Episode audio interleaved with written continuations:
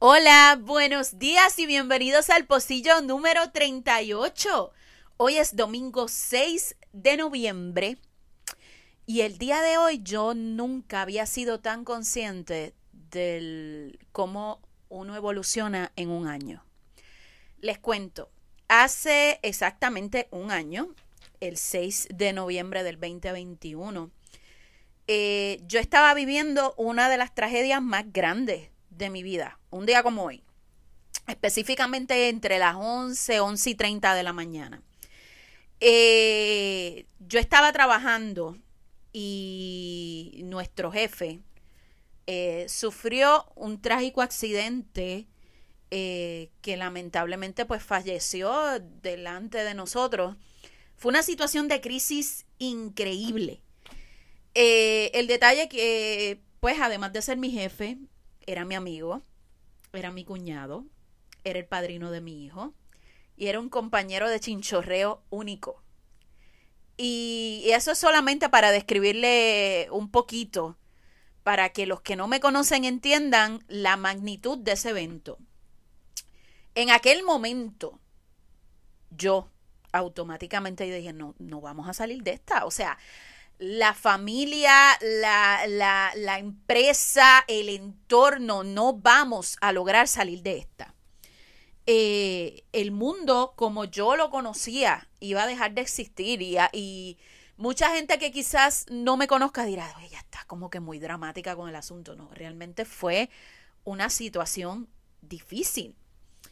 Esta mañana yo estoy aquí para decirte que las tragedias no son eternas y que por más difíciles que sean tus circunstancias actuales, tú tienes la posibilidad de continuar. Hoy yo me quiero alejar del tema del duelo porque otras veces yo les he hablado del duelo y, es, y en el café de las tres el asunto del duelo es algo que lo hemos trabajado. Hoy yo quiero hablar acerca de los traumas eh, en sus diferentes variaciones. Y a veces las personas están sufriendo traumas, pero no los identifican como tal. Eh, y quisiera comenzar con eso. ¿Qué es un trauma? Mira, pues yo tengo aquí unas anotaciones y dicen que un trauma es un choque, impresión o impresión emocional muy intenso causado por un acontecimiento negativo que produce en el subconsciente de una persona una huella duradera cargada de dolor y puede estar acompañada de otras consecuencias. ¿Qué quiere decir? Que un trauma no, no solamente se queda en la pérdida de una persona, un, trauma puede ser una agresión eh, física o sexual, un robo, puede ser incluso una relación tóxica que te marcó, eh, un trauma pueden ser muchísimas cosas, crecer en una familia donde no tuviste el amor que necesitaban, donde aquellas personas que se supone que cuidaran de ti no lo hicieron. Y podríamos amanecernos mencionando todo lo que, lo que conlleva un trauma. Pero entonces, ¿cuál es mi enfoque con todo esto?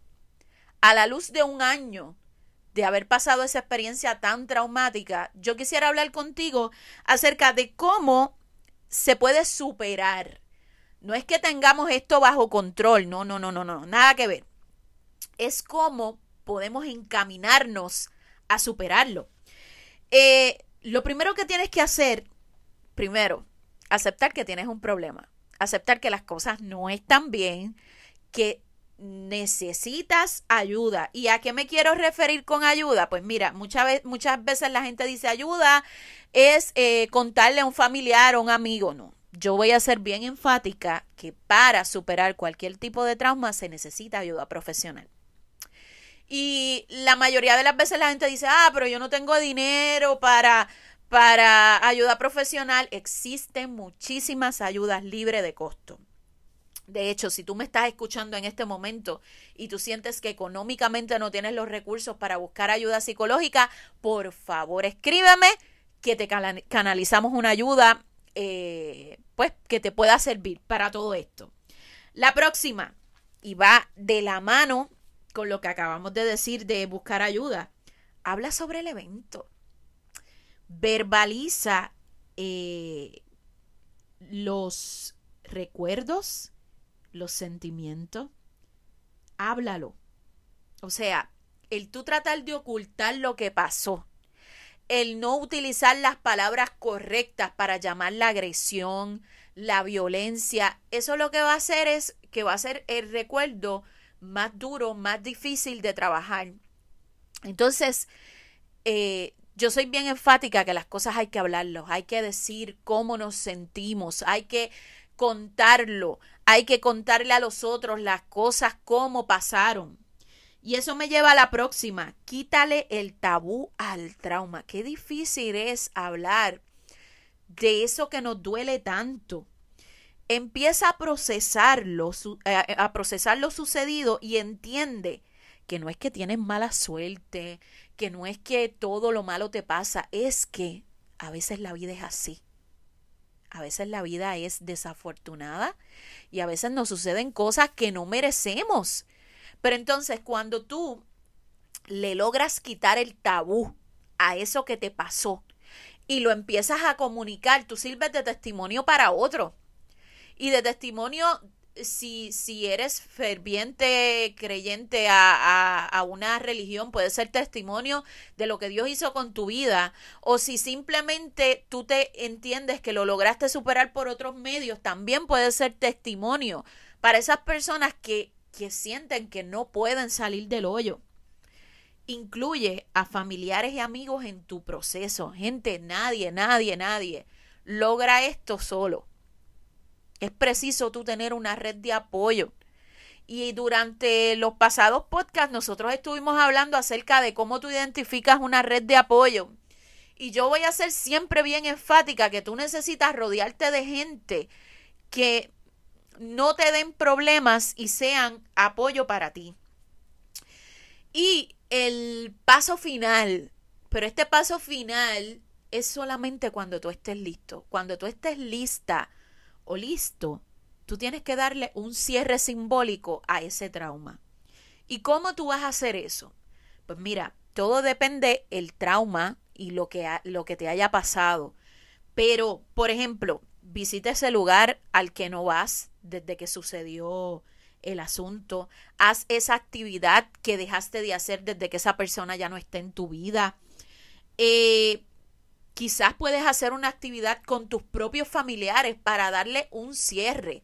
Y no es que el trauma va a desaparecer o va a dejar de doler, sino que yo creo que es bien importante nosotros darnos la oportunidad de cerrar de pasar a otra página y decir, ok, ya sufrimos, ya lloramos, ahora es momento de pasar a otra cosa. ¿Y qué es esa cosa? Gente, cuando el dolor se convierte en resiliencia, cuando tú logras abrazar ese dolor y decir, esto que yo pasé estuvo cabrón, perdón por la palabra, pero así es, esto que yo pasé estuvo cabrón, pero estoy en pie, estoy viva, sigo respirando. Y un año después yo puedo decir que sigo en pie, que todavía duele, que han pasado muchas cosas, que en múltiples ocasiones eh, hemos sentido que nos caemos en el piso y hemos tenido que reevaluar dónde estamos parados. Pero ¿sabes qué? Seguimos en pie, seguimos respirando y mientras tú respires, gente, eso es ganancia. Así que un besote, te dejo con ese hermoso consejo y te veo mañana.